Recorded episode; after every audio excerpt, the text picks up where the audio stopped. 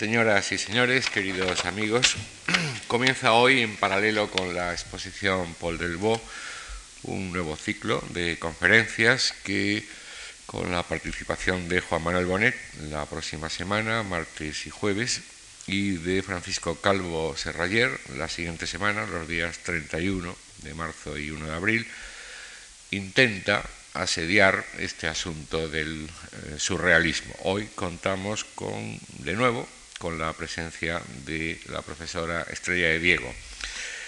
Permítanme unas breves palabras de bienvenida y de presentación. Estrella de Diego es doctora en Historia del Arte y profesora de arte, de arte contemporáneo, en la Universidad Complutense de Madrid. Ha ampliado estudios en Inglaterra, en Estados Unidos y en Francia y ha sido investigadora visitante en el Instituto de Historia del Arte y en la Facultad de Artes Aplicadas e Industrias de la Universidad de Helsinki y becaria Fulbright en el Instituto de Bellas Artes de la Universidad de Nueva York, instituto al cual, por cierto, regresa anualmente como investigadora visitante y eh, por el que ha sido propuesta para cubrir la cátedra Juan Carlos I durante el próximo año académico.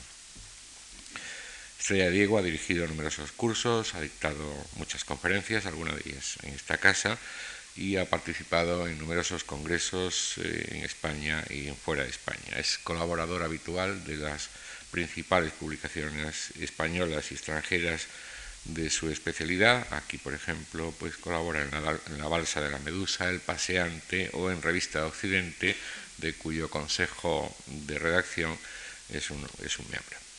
Es autora de, de, muchas publicaciones, entre los libros que ha publicado. Eh, citaré, por ejemplo, La mujer y la pintura del 19, eh, del 19 en España, en cátedra.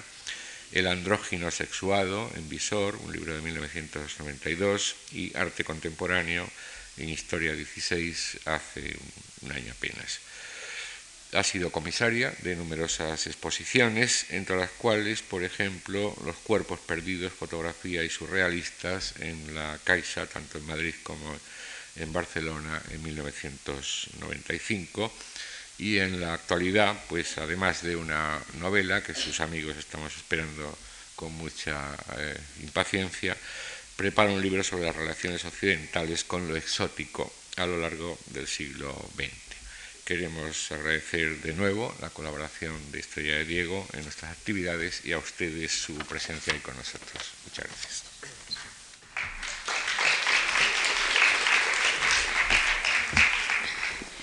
Bien, eh, muchas gracias Antonio Gallego por esta amable presentación, a pesar de haber desvelado el misterio de la novela.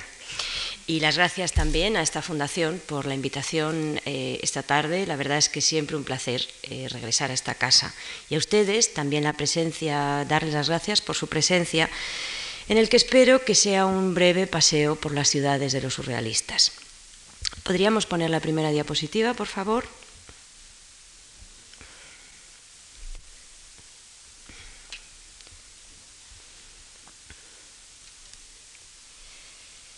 Mourir est un village. Morirse es como un pueblo.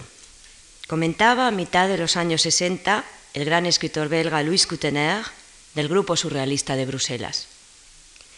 Y es que incluso en 1960, el surrealismo más puro, diría yo, el más contundente, el que requiere inteligencia y no solo azar, el belga, seguía vivo. Tan vivo como el primer día, camuflado y tremendo, incisivo siempre Morirse es como un pueblo. ¿Alguien ha definido también la muerte nunca? Curiosos estos surrealistas belgas.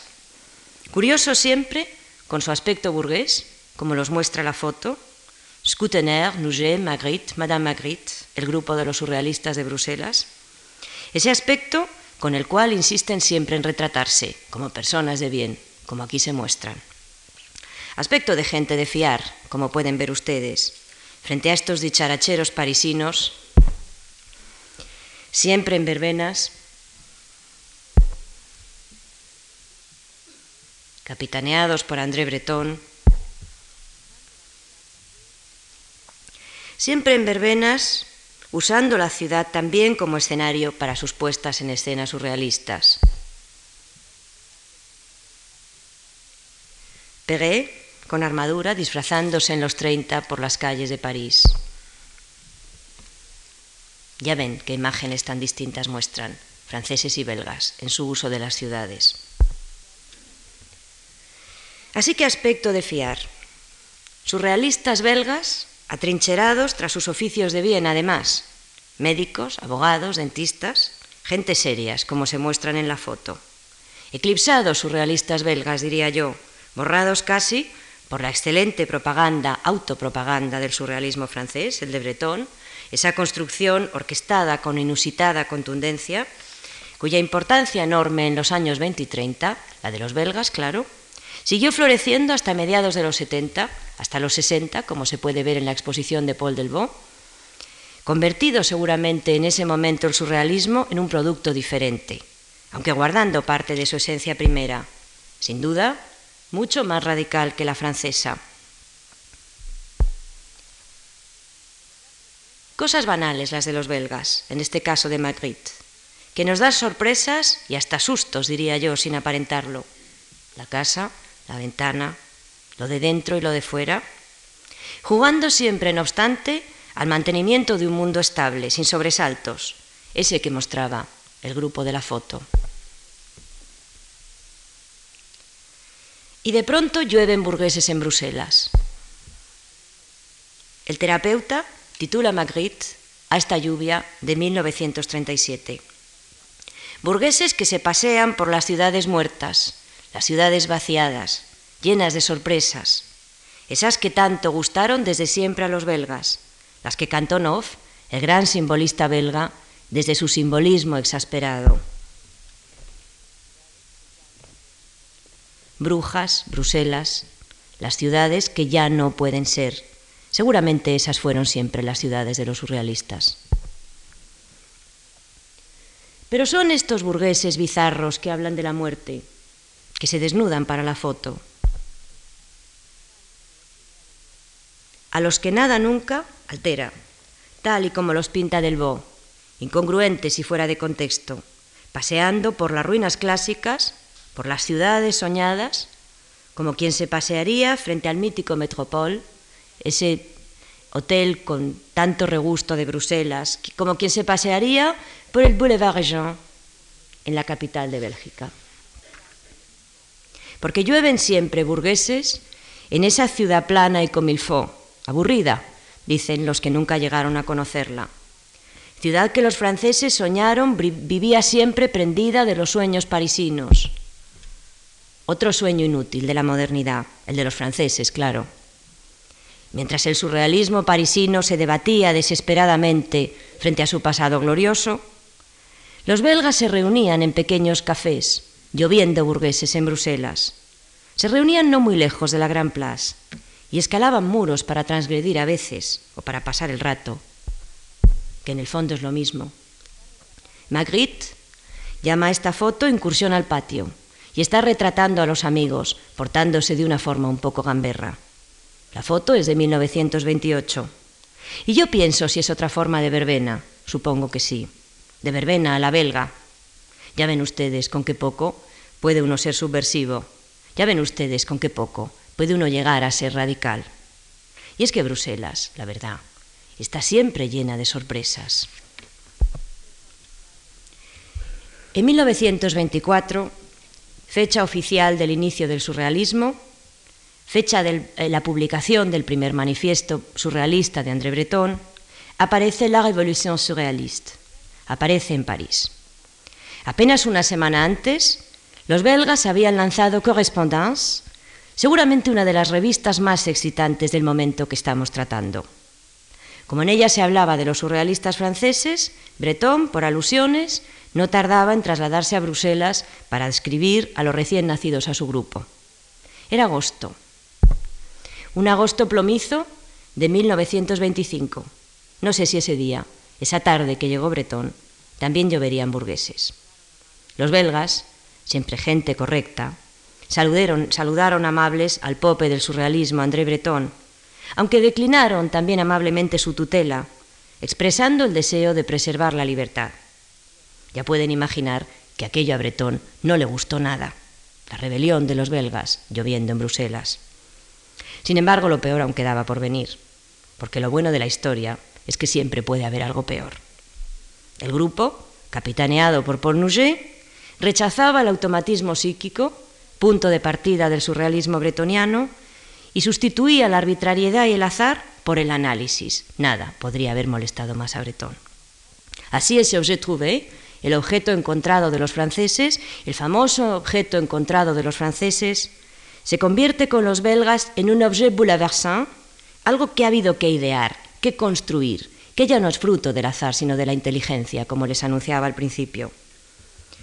Es lo que el tipo de objetos que muestran las obras más inteligentes de Magritte y también una serie de fotos de Paul Nouget, la subversión de las imágenes, verdaderos poemas visuales donde se atrapan objetos ausentes, el fruto del sueño, llama esta obra en la cual un hombre escribe sin un lápiz. En el fondo, el poeta trabaja mientras duerme, pero quién sabe si alguien nunca ha podido contarlo de una forma tan elocuente, tan viva. El mismo Pornouget habla de esos objetos bouleversants de la siguiente manera.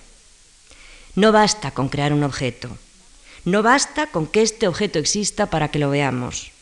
Necesitamos mostrarlo, es decir, excitar en el espectador, valiéndonos de algún artificio, el deseo, la necesidad de ver, dice Paul.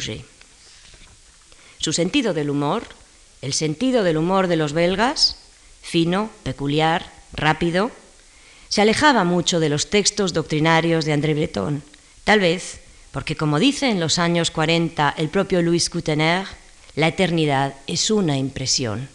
Y es que la eternidad es una impresión. Mourir est un village. Morirse es un pañuelo, traduciríamos en castellano. El mundo es un pañuelo. Morirse es un pañuelo porque acabamos por encontrarnos todos siempre en ese trozo pequeño atestado que es la muerte, donde terminamos por darnos de bruces, incluso con aquellos que esperábamos no volver a ver nunca, créanme. Mourir est un village. Personajes cercanos al surrealismo francés, como Maurice Tabar, se enfrentan en 1932, a veces también, con el tema de la muerte. Ese lugar de sombras, misterioso y oscuro, reducido y mágico, lleno de rememoraciones terribles. Aunque no. Seguramente frente a esta fotografía de Tabar pensamos que no es la muerte en sí misma lo que describen, sino aquello que ya a la mitad de los años 20, que ya en los primeros años 30, acaba por resultar solo una curiosa escenificación de muerte, siniestra y teatral, me parece, distorsionada, como un fotograma de cine de terror, ¿por qué no? O casi como un documento policial. Un reducto de otro tiempo, diría. Un evento luctuoso que si realmente fue, sucedió en otra época, en una ciudad que entonces, desde esa mitad de los años 20, solo existía en la mente de aquellos que la recordaban como se la contaron en antiguos relatos, en la mente de los que entonces la deseaban, como la ciudad ya no era y como habían leído que fue en las páginas antiguas. Espacio reducido el de Tabar, pequeño, en el cual asesino y asesinado se mezclan, se confunden, se desdoblan, atrapados entre las sombras. Sombras sobre todo como luces desordenadas, aquellas que Edgar Allan Poe, quien tanto fascinaría a Baudelaire, siempre en la mente de los que amaron París, muchos, todos los que amaron París, describía en un libro bien conocido sin duda para todos ustedes, Los crímenes de la calle Morgue. Entonces nos lanzábamos a la calle, dice Edgar Allan Poe en Los crímenes de la calle Morgue, agarrados del brazo, prosiguiendo las conversaciones del día, errando sin rumbo fijo hasta hora muy avanzada, y buscando, entre las luces desordenadas y las tinieblas de la populosa ciudad, esas innumerables excitaciones espirituales que no puede proporcionarnos el estudio tranquilo. Hasta aquí la cita de Edgar Allan Poe. Así que luces desordenadas, tinieblas de la populosa ciudad, innumerables excitaciones espirituales que no puede proporcionarnos el estudio tranquilo, dice Poe. O dicho de otro modo, que no puede proporcionarnos el interior, la casa, el lugar resguardado, a buen recaudo, diría yo, ese lugar donde nadie nunca podrá dar con nosotros. Aunque no, tampoco la casa es al fin ni siquiera a mitad de los años 60 del siglo XIX, en tiempos de Baudelaire, un lugar tan seguro. Pese a que el poeta siempre se cuenta, en los últimos años de su vida se ve obligado a evitar las andanzas para evitar a los acreedores, para que no le encuentren. Y le sucede lo peor que le podría suceder, tiene que renunciar al paseo, porque el hogar, el espacio privado, empieza a ser también un espacio desprotegido en las grandes ciudades, como sucede ahora con nosotros. Hacia 1860, en los tiempos de Baudelaire, la ciudad está cambiando, se está volviendo transparente, se está ordenando, se iluminan sobre todo las calles y cada casa pierde su nombre para ganar un número, nuestras ciudades contemporáneas, ordenadas y terribles. Qué fácil resulta entonces encontrar cada edificio a cada individuo en cada casa. Qué fácil resulta ya en 1880, en París, en Bruselas, de paseo por las ciudades. Qué fácil resulta dar con nosotros en esas grandes ciudades, nuestras ciudades, ciudades modernas en 1925. Y es fácil porque seguimos siempre así, expuestos, como estas mujeres en el café. Solo que entonces yo les pregunto y les propongo, ¿quién sabe? ¿Por qué es tan fácil encontrarnos? Ya nadie nos busca. Todos han dejado de buscarnos. He aquí la paradójica condena de la modernidad. Porque estamos expuestos, ya nadie nos busca. Y es que las ciudades modernas, nuestras ciudades de hoy, reptan, se instalan insidiosas incluso desde esos años 60 del siglo XIX, en tiempos de Baudelaire, para terminar por cometer un brutal asesinato del cual me imagino hoy todos participamos. Ese asesinato que quizás estuviera Tabar describiendo en la fotografía que veíamos, en esa fotografía de interior, de espacio cerrado, el crimen del flaner, a eso me refiero, el crimen del paseante, de ese hombre que con tiempo por delante, con mucho tiempo, solo con tiempo, Pasea y pasea con la esperanza de no ser encontrado, o de ser encontrado tal vez, quién sabe. Indolente entre las ruinas, como esos paseantes que amó del Bo, paseantes incongruentes, reductos del paseo y del pasado. La ciudad inquieta lo llama. ¿Por qué se inquieta la ciudad? pregunto yo. O quién sabe, pasear, como decía antes, con la esperanza de que así, entre las sombras, alguien de alguna manera, se tropiece con nosotros y, fruto del azar, cambie para siempre nuestro destino. No sé si alguna vez habrán pensado cómo a cada uno de nosotros la vida nos tiene asignado un asesino. Verdugo y víctima se encuentran a veces en las ciudades, se reconocen a veces también, aunque no siempre. Yo encontré a mi asesino en la isla de Jersey, en el Canal de la Mancha. Era camarero en un hotel y me dijo, no es la primera vez que viene, ¿verdad? Y yo pensé, si me reconoce estoy perdida. A la mañana siguiente, sin embargo, tomaba mi avión hacia Londres, seguía viva. Y a veces me pregunto si aún me añora, si me añora como la víctima que le había asignado el destino. Y era de noche, claro, porque siempre es de noche en las ciudades. El misterio requiere oscuridad, o al menos el dramático esplendor de la luna, su luz fría. La luz es crepuscular, la de una eterna despedida, como lo pinta Del Boy, lo pueden ustedes ver en esta sala, o como lo pinta Magritte obsesivamente, ensayando las luces de la despedida durante 20 años de su vida. 1948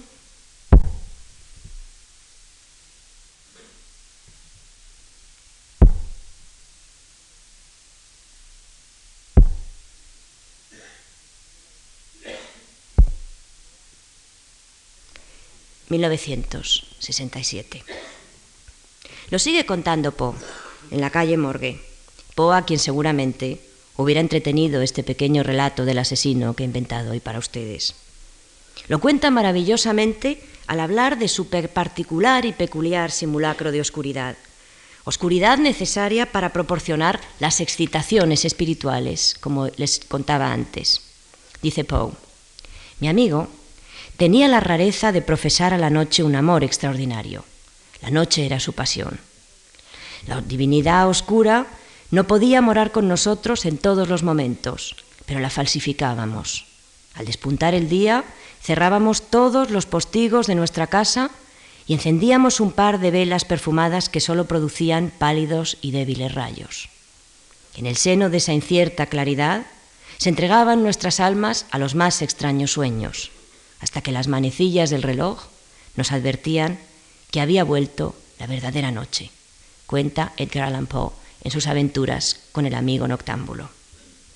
Luces desordenadas también en Magritte, las engañosas luces del crepúsculo, ciudades nocturnas y noctámbulas las de Poe, que muchos años más tarde revivirá del Bo, ansioso de oscuridad también, ¿por qué no?, y de misterio, rememorando esas ciudades improbables a mitad de los treinta, donde las sombras se recortan insidiosas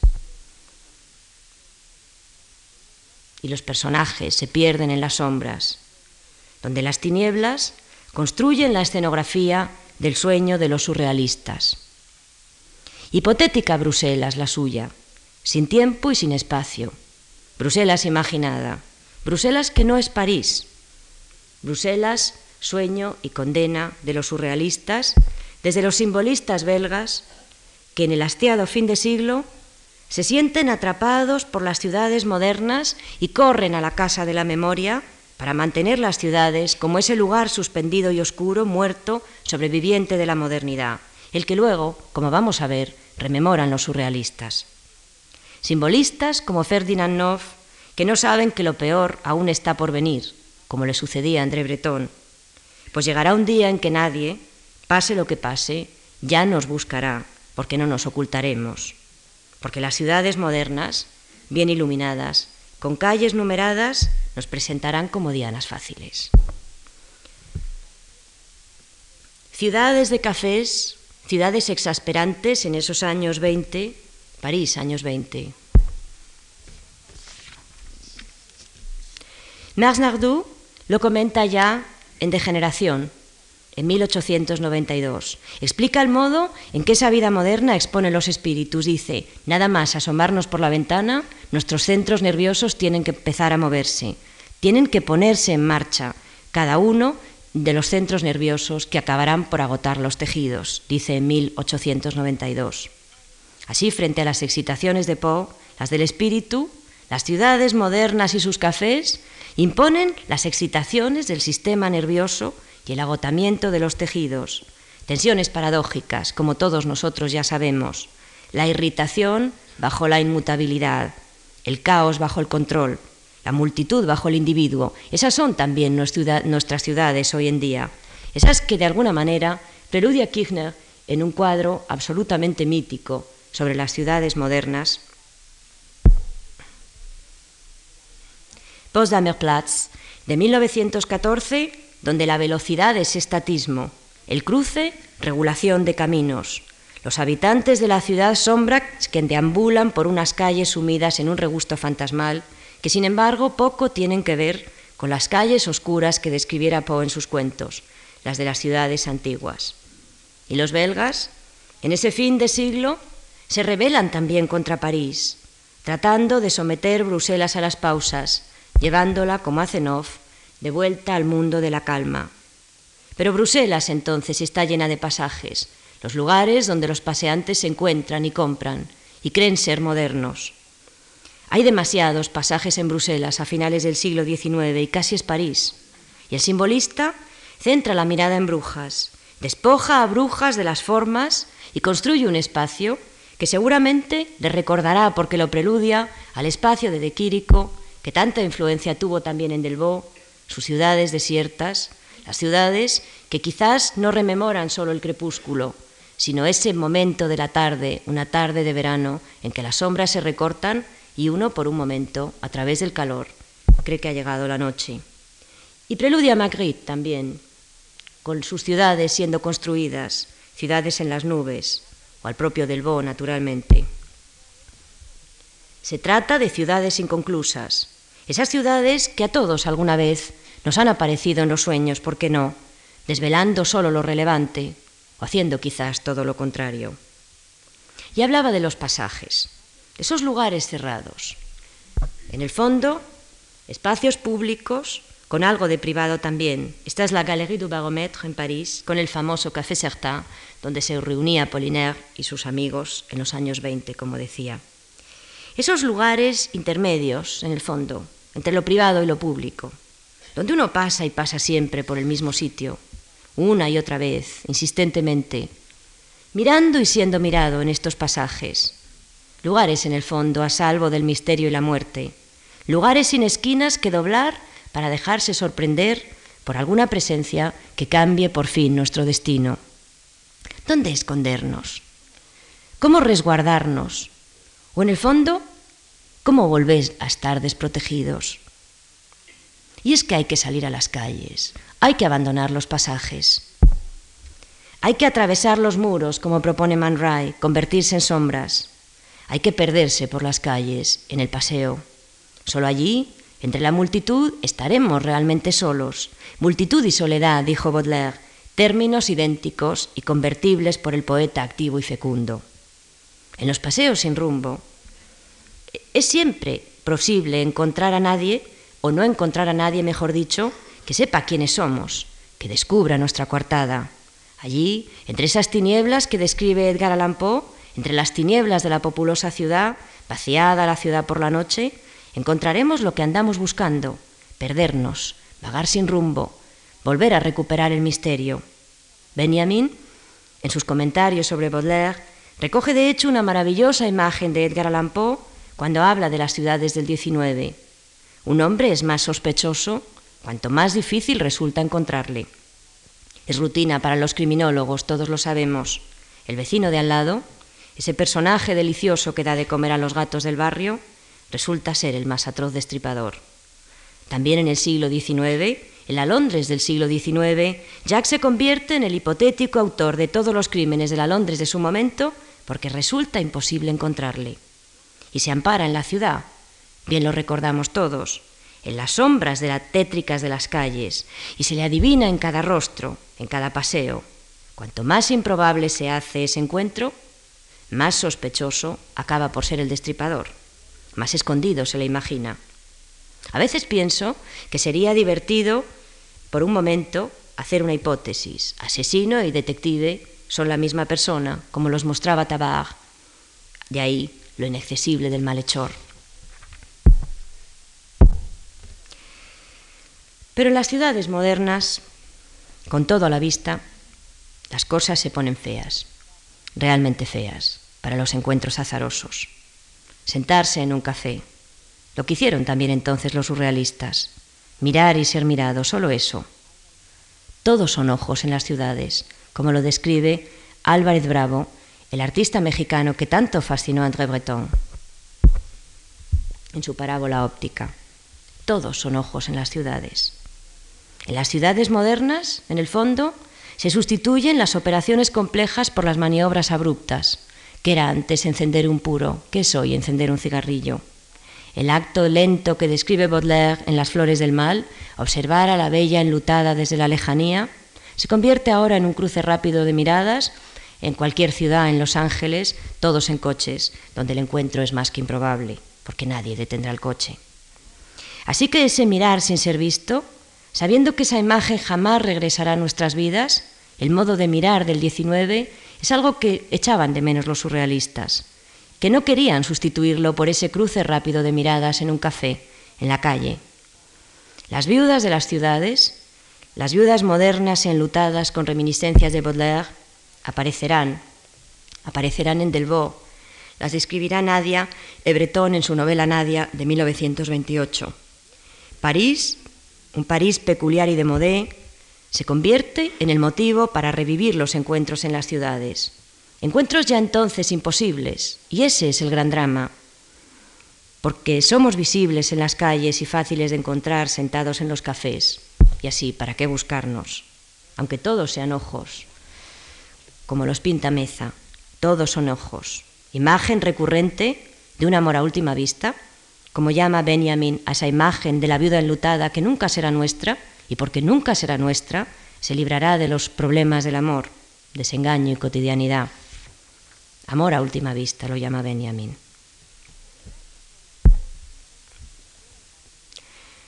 La ciudad se asoma hacia adentro. Lo de fuera invade lo de dentro. Estructura paradójica y doble, un poco como la de los pasajes, interior y exterior. Lo de fuera nos mira desde fuera. La multitud de la casa mira hacia adentro, hacia ese lugar seguro que creímos seguro, nuestra casa. Se asoman los testigos. Desde ese lugar iluminado, a esa muerte no ya como pañuelo, sino como muerte violenta, asesinato, que excita la imaginación como en los cuentos de Poe, que excita sobre todo la perspicacia y la pericia del detective, de aquel que entre la multitud deberá desengañar y desentrañar el jeroglífico último. ¿Quién podrá ser culpable? Magritte lo pinta en este cuadro ambiguo de 1937, donde varios personajes, desdoblados como en la obra de Tabar, como en la historia de Jack el Destripador, acaban por ser el, asesino potencial y múltiple. Cada uno de ellos, como pueden ver, parece que usó un arma para derribar a ese cuerpo sin vida, otra vez los burgueses. Asesinato a la Oriente Express. Y la ciudad convertida en montaña. Los paseantes de la ciudad que se asoman al delito de esos burgueses que bajo su bombín esconden el más terrible secreto en ese cuarto moderno donde suena quizás en ese pick-up, en ese gramófono, un disco de jazz importado. Luces desordenadas, tinieblas, populosa ciudad, excitaciones espirituales frente a los asesinos. Ante las descripciones de Poe, ante las propuestas de Magritte y Tabar, parece casi que viene a la memoria cierta escenografía descrita por André Breton en Nadia. Calles desiertas, donde por un momento una mujer tropieza con nosotros y cambia nuestras vidas. ¿Cómo eran las ciudades de los surrealistas? No sé. Frente a esa ruidosa urbe, que fuera entonces París, Dagoton, de 1920, aparece otra imagen desierta, misteriosa, tremenda, la que fotografía Man Ray también en París, en 1926. Siempre imagino a ese hombre como el asesino. Frente a ese París, Man Ray también hablará del París de Kiki de Montparnasse. Una imagen desenfadada, de una mujer desenfadada, en una ciudad moderna. Frente a estos Paríses, otro más, el de Agé, tan querido para los surrealistas. Imágenes de otro tiempo, de alguna forma, caducas y solitarias ciudades, incluso en 1923 lugares con regusto decimonónico, me parece, vaciados sobre todo, donde el encuentro con lo maravilloso, con algo de misterio y de camp, ¿por qué no?, era todavía posible frente a este escaparate. Lo maravilloso, decía antes. Breton no habla de otra cosa en los años 20. Lo ve, lo intuye, sueña incluso con lo maravilloso. Y así en el primer manifiesto surrealista, teniendo casi en mente esta imagen de Agé, el fotógrafo realista que incongruentemente, Bretón, que odiaba sobre todo las imágenes que parecieran postales, ama profundamente, quizás porque descubre en él algo caduco, que tienen unas ciudades que ya no son París. Como digo, en el año 24, en el primer manifiesto surrealista, Bretón se aproxima a través de una serie de definiciones a lo que sería la cuestión de lo maravilloso, algo que supuestamente debería vivir en las ciudades. ¿Qué configura, qué objetos configuran esa categoría? Las ruinas románticas, dice él, el maniquí moderno, que aquí aparece, los patíbulos de Villon, los divanes de Baudelaire, y acaba planteándolo como propuesta estética. En la presente ocasión, dice André Breton, escrito con el propósito de hacer justicia a lo maravilloso, de situar en su justo contexto este odio hacia lo maravilloso que ciertos hombres padecen, este ridículo que algunos pretenden atribuir a lo maravilloso. Digámoslo claramente. Lo maravilloso es siempre bello. Todo lo maravilloso, sea lo que fuere, es bello. E incluso debemos decir que solamente lo maravilloso es bello. ¿Qué es lo maravilloso? Se trata seguramente de objetos inscritos en las ciudades, siendo la ciudad el más amado objeto de los surrealistas. Objetos relacionados, además, con escritores y artistas que cantaron a las ciudades. Y lo maravilloso es, sobre todo, a juzgar por los ejemplos dados, heterogéneo y, más importante aún, alejado del sistema cultural establecido en sus bordes.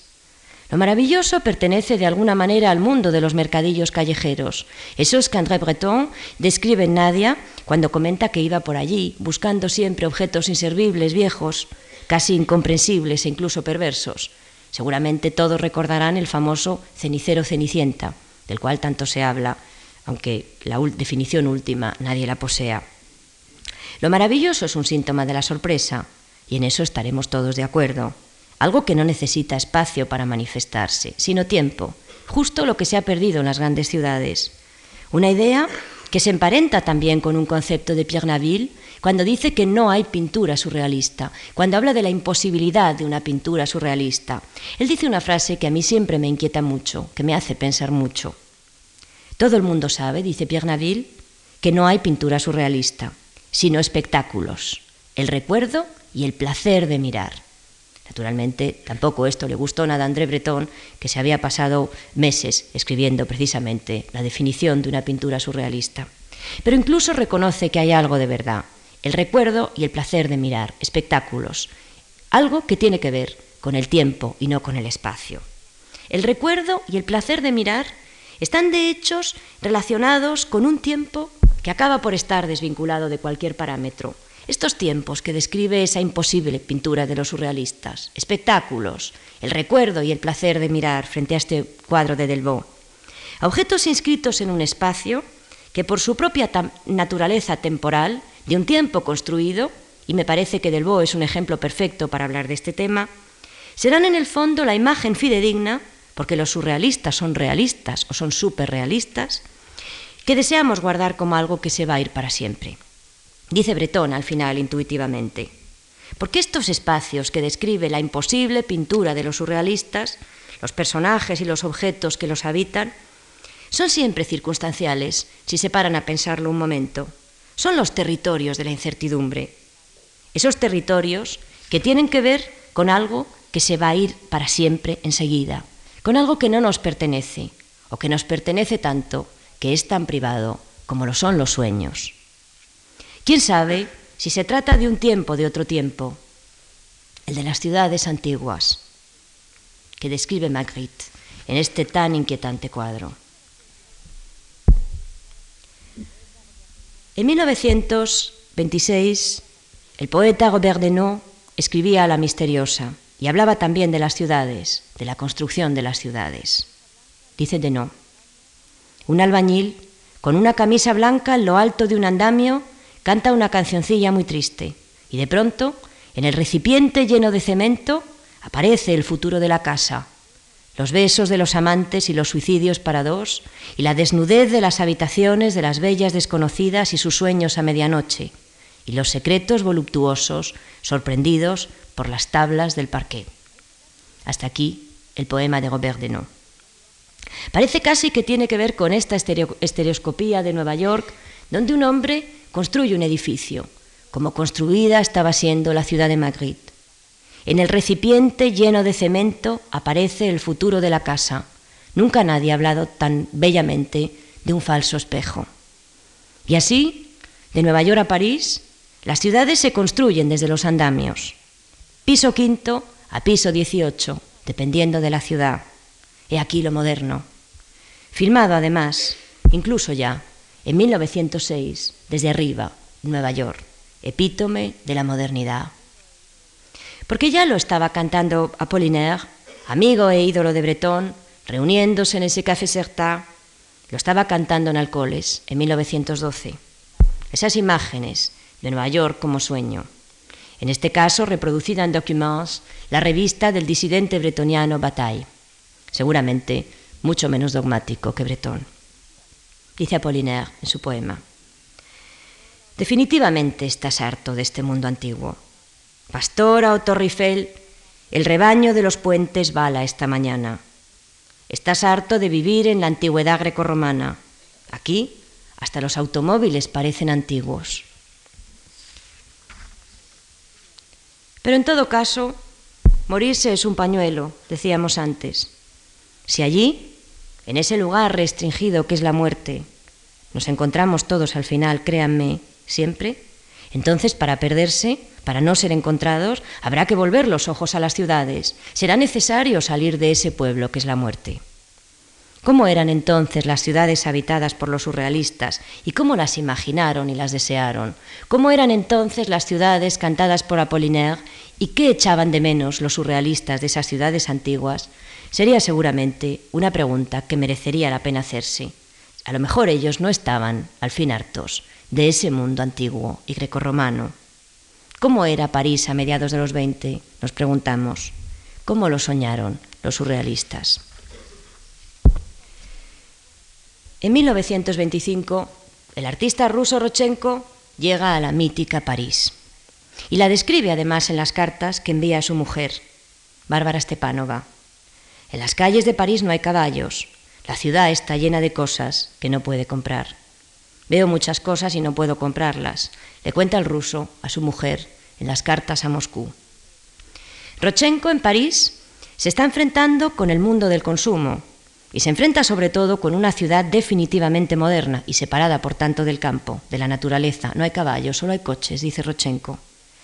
Porque se ha extinguido el último reducto que aún sobrevivía en tiempos de Baudelaire.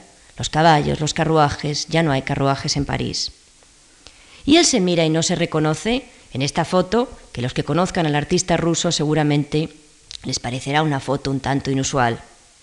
Piensa en él como se ve en París, le dice a su mujer, me he vestido de burgués, me he comprado un sombrero. Y luego por un momento piensa en él, como era en Moscú. Bastante diferencia, ¿no? Y se hace gracia, se hace gracia vestido de burgués, tanta que acaba por pintar una caricatura maravillosa caricatura en la cual aparece mostrándose como moderno, haciendo fotos con un sombrero, paseando por las calles de París, mientras le mira esa multitud moderna que seguramente sí puede comprar los objetos que a él están vetados. Pero lo pensamos por un momento y también en Rusia había entonces pasajes. Había pasajes en San Petersburgo, desde luego, en esos años 20, pasajes míticos del mítico Leningrado, como Arcad. Esta es una imagen donde conviven terrazas burguesas, en el fondo tan parisinas, que allí en medio de ese frío, cubiertas, protegidas, la verdad es que parecen un poco extraordinarias, con los símbolos de la revolución, que quizás no se verán muy claramente al fondo en esa banderola colgando. Lamento que las fotografías no sean muy buenas, pero, pero no eran muy buenas tampoco de partida. Pues bien, colgando esa banderola con la hoz y el martillo en un anuncio, me creen ustedes si se lo digo, está al fondo, con este juego paradójico entre lo moderno y lo antiguo, Moscú y París, Leningrado y París. Pero a pesar de los pasajes, Moscú no era París y Leningrado, San Petersburgo tampoco era entonces París. Cuando en 1927 otro viajero de las ciudades, dos años por tanto después de la llegada de Rochenko, Benjamin visita Moscú, como digo, en 1927, habla también de la ciudad, porque es curioso lo que fascina a toda la vanguardia, el juego que se establece con las ciudades. Habla de Moscú y la describe como una ciudad donde las ventas se llevan a cabo por la calle. Dice Benjamin en su diario de Moscú, donde por cierto también comenta que lo que más le preocupa es resbalarse por la mañana con el hielo. Y la verdad es que es algo que yo, que he estado hace poco en Rusia, en pleno invierno, me sentí muy cerca de Benjamin en su visión de las ciudades. Lo más importante era no caerse. Como dice Benjamin, hay un sinnúmero de tiendas y aún más vendedores que no ofrecen otra cosa que un canasto de la ropa. Imaginen ustedes un canasto de la ropa con manzanas, mandarinas o cacahuetes. Para proteger la mercancía del frío, sigue diciendo, la cubren con un paño de lana sobre el cual se pueden ver dos o tres ejemplares de muestra. Abundancia de panes y de otras clases de bollos, panecillos de todos los tamaños, rosquillas y en los cafés tartas suntuosas. Con baños de azúcar hacen construcciones o flores fantásticas. Así describe las ventas de Moscú Walter Benjamin en 1927. Así que lo que le asombra a Rochenko, que llega de Moscú, donde las mercancías se ponen en unos cestos de la ropa, no es sino la expresión sin paliativos de una ciudad moderna en tanto incuestionablemente urbana, lo que es París y el modo en que las ventas se llevan a cabo en París, como las pinta Brassai en esta foto de Les Frente a las ventas artesanales de Moscú, como recién llegados del campo los productos, las ventas organizadas de París. Una ciudad sin caballos y llena de objetos que no puede comprar. Se podría seguramente asociar esta ciudad sin caballos a esa especie de solución acumulatoria que en muchos casos plantean los montajes soviéticos y que acaba por convertirse, yo les propongo, en una estrategia precisa para tener todo a mano a través de su representación, todos los objetos modernos que no podrán tener en la vida real. Rochenko y los rusos utilizan precisamente la acumulación típica de los montajes para poseer las cosas, para paliar esa nostalgia de no llegar a poseer nunca lo ajeno. Ahí precisamente radica el terrible cambio de, metáforas de la modernidad.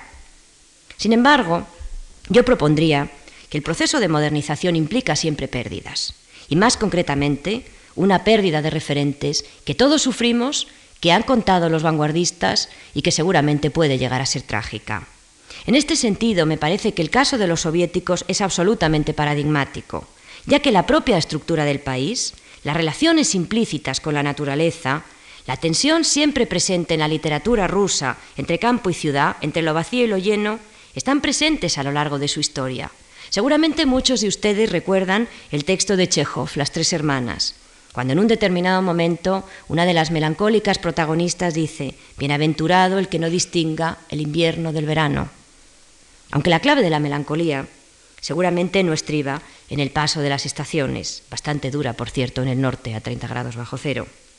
Porque más adelante añade que si viviera en Moscú no sentiría esos cambios. Podríamos decir que las ciudades, en el fondo, incluso en el norte, los cambios entre las estaciones son algo más tenues. Y sin embargo es posible que esa idea se asocie a un problema de otra índole que puede estar unido a la idea, o mejor dicho, al París que percibe Rochenko en su llegada en el 25. ¿Sería ella más feliz en Moscú porque ni siquiera el invierno la afectaría? porque tendría todos esos productos a mano, los productos del exceso moderno, muestra esa aserción de la melancólica protagonista, esa nostalgia de Moscú, de las ciudades, de las cosas de las ciudades, porque en el, en el fondo, en el campo, se vive con muy poco. Pero ¿y los parisinos? Esa es la ciudad que ve Rochenko. Esa es la ciudad que trata de resolver a través del montaje, tener todo a mano aquello que no podrá tener físicamente. ¿Qué ciudades deseaban los parisinos entonces? En esos años de la visita de Rochenko, cuando parecen que la ciudad existente, la ciudad de los objetos, no les satisfacía. ¿Qué deseaban los surrealistas franceses? Quienes viviendo en esa ciudad moderna por excelencia, trataron de construir otro sueño, ese lugar para el paseo que describiera Baudelaire, que fotografía nuevamente a ese escenario para el crimen, luces desordenadas, que mencionara Poe, en los crímenes de la calle Morgue. Es el lugar en suma de lo maravilloso donde, como siempre sucede, el encuentro será propiciado por la oscuridad de la noche. Ciudades fantasmales de escaparates que se escapan, pintaba allí, o fotografiaba, mejor dicho. Carteles luminosos que al pasar nos cuentan historias diferentes a las que nos contaron. Ciudades del terror y del horror. Mataderos de París también, que reivindica Bataille y fotografía eh, este, este, es Claude Cajun, todas las fotografías de los escaparates que van apareciendo. Como digo, Mataderos, que fotografía Lothar para Documents, la revista, como antes le decía, del disidente eh, bretoniano. Y los fotografía por sus filiaciones con los antiguos templos, dice, lugares de ofrendas y sacrificios, apartados del mundo contemporáneo, prendido ya entonces de la limpieza, expulsando lo horrible. Ciudades de paseos imprevisibles, las que sueñan los surrealistas con ritmos irregulares, además. Caminos contrapuestos a, a los que impone la modernidad, lo industrial, donde día tras día, sometidos a los horarios, nos desplazamos a la misma hora, siguiendo una terrible ruta prefijada, de la casa al trabajo, del trabajo a la casa, caminos asignados que nos hacen vulnerables, recorridos en los cuales resultaría tan sencillo encontrarnos, propiciar un encuentro, donde cualquiera Incluso ese hipotético asesino que yo les planteo todos tenemos, el que nos ha asignado el destino, podría dar con nosotros. Él, nuestro asesino, se cruzará cien veces con nosotros entre la multitud, en ese camino de la casa al trabajo, se cruzará todos los días y no nos mirará siquiera en esa operación abrupta de la modernidad. porque nosotros, de tan visibles, de tan poco buscados, habremos dejado de escondernos. O más aún, día tras día, de casa al trabajo y del trabajo a casa, soñaremos con ese encuentro. Soñaremos con el encuentro inesperado aunque nos vaya en ello la vida. Cualquier cosa para paliar lo previsible de las grandes ciudades, iluminadas y ordenadas, donde todas las calles han perdido el nombre y han ganado un número, donde cada individuo ha perdido el azar para ganar el lugar preasignado en la cuadrícula. Definitivamente estás cansado de este mundo antiguo, decía Apollinaire en 1912 en Alcoles, y proseguía. Esta mañana he visto una calle preciosa cuyo nombre no recuerdo. Los directores, los obreros y las hermosas taquipecanógrafas de lunes a sábado la recorren cuatro veces al día. Por la mañana se oye gemir la sirena tres veces. Una campana rabiosa ladra al mediodía, decía Apollinaire. ¿Y ahora qué? se preguntan los surrealistas parisinos de los veinte. ¿Qué esperar de esa calle donde todos, cuatro veces al día, reconocen su camino cuatro veces al día de lunes a sábado? ¿Cómo escapar de los acreedores, como le pasó a Baudelaire? ¿Cómo escapar del destino, más aún? ¿Cómo ir a su encuentro? Y los surrealistas deciden mirar el mundo con otros ojos. Los ojos inocentes, se dice siempre, que ensayan en todas y cada una de sus miradas. Unas miradas que propician el encuentro con lo maravilloso, unas miradas que están ahí mismo buscándolo, porque lo maravilloso está en cualquier sitio.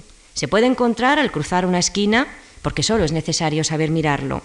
Y deciden un buen día borrar las ciudades anunciadas por Apollinaire y crear unas ciudades diferentes. Pastora o Torre el rebaño de los puentes bala esta mañana, había dicho Apollinaire. Los ojos que buscan los surrealistas en sus ciudades son los ojos incrédulos del campesino que simula Aragón el Le Paysan de Paris, el campesino que va a París, para quien todo en la ciudad es una novedad excitante, un poco como la mirada de ese Rochenko que llegaba de Moscú, asombrados ante París. La mirada perpleja y fascinada de ese hombre que en los años 12, en Apollinaire, hablaba de una ciudad épica que seguramente entonces aún no era, en el ritmo mecánico de directores, obreros y hermosas mecanógrafas, hablaba de un mundo por venir, casi del futuro ante nuestros ojos, como le sucedió al ruso. Pero las cosas han cambiado a finales de los 20. Lo que fuera novedad de la ciudad frenética en los primeros diez, lo que fuera asombro para el ruso al llegar a de Moscú en 1925, es una rutina insoportable para los parisinos ya en ese momento. Y un día, un lunes o un sábado quizás, tuercen por una esquina diferente, retan a la cotidianidad y a lo familiar y deciden volver a mirar hacia París con los ojos antiguos, con los ojos de aquellos que atisbaron la ciudad misteriosa, sobre todo vacía, que se dejaron guiar por el azar recorriendo las calles en busca de aventuras, en suma, paseando. París antiguo de otro tiempo, el que describe Boifard en estas fotos donde ha vaciado la ciudad, la ha convertido en un fantasma de sí misma y que luego eh, publicará Nadia eh, y André Breton se sentirá insatisfecho porque le parecerán muy, muy realistas, sin entender que aquí, en esta ciudad vacía, reside sobre todo el misterio. París visto con otros ojos, con los ojos del paseante asesinado por la velocidad moderna, que un día, harto de los trayectos impuestos previsibles, decide no acudir a la cita y se da de bruces con una ciudad que completamente otra le devuelve su imagen de hace años. Ese día el día en que André Breton decide recuperar su esencia de paseante, de flaneur, un hombre con tiempo por delante y se deja llevar sin rumbo, al doblar una esquina, tropieza con una mujer mientras vaga sin rumbo. Vagando sin rumbo, aparece esa mujer y modifica su vida, o al menos la modifica mientras dura el relato. Hablo naturalmente de Nadia, donde los encuentros fortuitos en las ciudades se personifican de alguna manera en ella. Para volverla a ver, solo hace falta seguir paseando, nada más, porque Nadia, una joven telepática, la mirada del loco, del otro, del diferente, la mirada inocente que buscan los surrealistas, vacía las ciudades llenas, hace noche donde reina el día y nos encontrará allá donde nos encontremos, porque para eso es telepática. Y encuentra a Bretón. Más que azar es azar objetivo, más que azar es destino, más que objeto encontrado André Breton es un objet bouleversant, algo escurridizo que hay que inventar cada vez, y Nadia también. Pero Breton se esconde, no se crean. Quiere escabullirse de la mujer, sobre todo cuando se da cuenta que ha empezado a amarle. Y ahí se opera el milagro. Porque ha vuelto a esconderse, será buscado y le encontrarán. Estén seguros, le encontrarán. Con Nadia, a través de su mirada, París se viste de algo misterioso. Cada esquina familiar es casi la quinta esencia de un sueño de otro tiempo. Esto, aunque no lo parezca, es el Boulevard Gaspay, fotografiado por Man Ray, que casi parece una imagen de la Casa Blanca colonial. Cada lugar conocido se convierte en desconocido, visto casi por primera vez en ese París que acaba por ser, como lo fueran los paseos sin rumbo del siglo XIX, una ciudad llena de sorpresas. ¿Quién podría decirlo? Porque Nadia, los ojos del campesino de Aragón o Rochenko, su llegada a París, son la quinta esencia de la sorpresa. Para ella, para Nadia, es igual estar fuera que dentro, dice Breton, cuando en los últimos años de su vida sabe que ha sido internada en un manicomio. Lo otro, lo diferente, lo exótico, la mirada inocente, los sueños de los surrealistas, la noche, las luces desordenadas, el horror de los mataderos, está en el París de Nadia, en los paseos que descubren lugares que, pese a ser familiares, se van poblando de acontecimientos. Se transforman en algo completamente nuevo. Se trata, en pocas palabras, de lo propio como ajeno, desposeído de todo rastro familiar como lo fotografiaba Boifard. Y los surrealistas recorren así las calles de París, la calle como territorio inequívoco donde se producen las señales, una calle que hay que construir cada vez. Nadie es la calle, y por eso Bretón vuelca en ella esos últimos estertores de amor cortés, que pueden sobrevivir solo en una ciudad donde perdida la noción de espacio, se acaba por perderla de tiempo. París es reinventado así como noción por los surrealistas, como lo fotografía Boifard, vaciado, diferente, misterioso, enigmático, nocturno, bodeleriano, de Poe. Se acaba por parecer a lo que Gautier llama la quinta esencia de lo exótico, contrapuesto naturalmente al país familiar de los cafés que veíamos antes. La quinta esencia de lo exótico en la más perversa acepción del término, el deseo en estado puro, pues igual que Flaubert describiera en su novela Salambó una civilización extinguida, Cartago, de alguna forma Breton habla en Nadia de una ciudad entonces extinguida también, el París fantasmal, donde un paseo, sin siquiera preverlo, muestra a una mujer que cambia nuestra vida y produce un encuentro con lo maravilloso. París como lugar de lo exótico, como lo que ya nunca podrá ser. Ciudades derrumbadas, civilizaciones extinguidas, la Cartago de Flaubert y el París de Poe a mitad de los 20, esa ciudad inquieta que veíamos antes, como lo titula Delvaux en 1941. Vida y muerte se encuentran. ¿Quién sabe? Porque Mourir est un village, morirse es un pañuelo, y la ciudad moderna acaba por ser un pañuelo también. Basta con recorrer el mismo camino cuatro veces al día, de lunes a sábado, para encontrarse al propio destino y asesino, solo que entonces, porque no nos escondemos, ya nadie tiene interés en encontrarnos. ¿Quiénes son, pues, los surrealistas? Si sueñan con estas extrañas ciudades tan fuera del tiempo, tan distintas al sueño de Apollinaire, tan opuestas a la visión moderna de Rochenko, tan poco modernas en suma, ¿por qué siempre esa mirada fascinada hacia G, que siendo un realista hablaba de un París de otro tiempo? ¿Pero qué es al fin ser modernos? Les pregunto yo. ¿Quién sabe si ser moderno era en los últimos años 20 una noción ya obsoleta? Si las ciudades, construidas desde los andamios del piso quinto al piso 18, soñaban con perderse, con derrumbarse, con convertirse simplemente en civilizaciones extinguidas. Pero no se hablaba de otra cosa a final de los 20, ser moderno. Era la pregunta que se hacían todos, muy a menudo, de Nueva York a París, de París a Berlín, hastiados seguramente todos de tanta modernidad. Así, en febrero de 1930, en Frankfurt, Schoenberg estrenaba una ópera en un acto, Von Aute aus Morgen, de un día para otro. Un marido, fascinado por la antigua compañera de colegio de su mujer, tan moderna, le echa en cara a la esposa su dedicación al hogar, su abandono de las ropas a la moda y las costumbres mundanas, las propias de la modernidad. Ella sí que es guapa y moderna, le dice. Las costumbres de las ciudades apresuradas, en las cuales todo, incluso el amor, se intercambia y se borra. Qué anticuada es su esposa. Pero de un día para otro, la venganza no tarda en llegar. Eso es lo bueno, que la venganza siempre llega. Y ella, decidida a ser moderna, se viste con ropas que el marido dice no puedo pagar. Y se pasa bailando, escuchando el pick-up hasta altas horas de la madrugada, mientras ese niño pequeño la llama y dice ¿por qué tanto ruido? Al final se deja incluso seducir, casi se deja incluso seducir por un cantante triunfador, amigo de su seductora compañera. El marido solo espera que las cosas vuelvan al lugar de partida y que no haya sucedido esta catástrofe, como dice el título de la ópera, de un día para otro, de antigua a moderna, qué catástrofe. Y luego recuperada la karma en el hogar, habiendo desaparecido los causantes de la catástrofe familiar, habiendo ella vuelto a ser la mujer antigua que siempre era, exclama el marido refiriéndose a la pareja modernizante en la que es la penúltima frase de la ópera. La verdad es que hoy no me parecen tan modernos como ayer. Y la ópera se cierra de un modo magistral, yo diría genial, prodigioso. La voz del hijito de la pareja que ha estado siempre ahí, llamando a la madre, exigiendo un poco de calma, caramba, porque era una familia burguesa, como los belgas que veíamos al principio, le dice, mamá, ¿qué es eso? ¿Qué es gente moderna? Y así termina la ópera, sin respuesta a la pregunta. ¿Qué es, pues, ser moderno? Les pregunto ya a ustedes. Si al final, porque ya no nos escondemos, nadie nos busca en las ciudades de la modernidad. Vaya negocio hemos hecho. ¿Qué es la ciudad moderna? Si los sueños de Poe, los de Baudelaire, los de Apollinaire, los de Rochenko eran solo esos sueños, a los cuales los surrealistas se oponen con un sueño también, el de sus ciudades.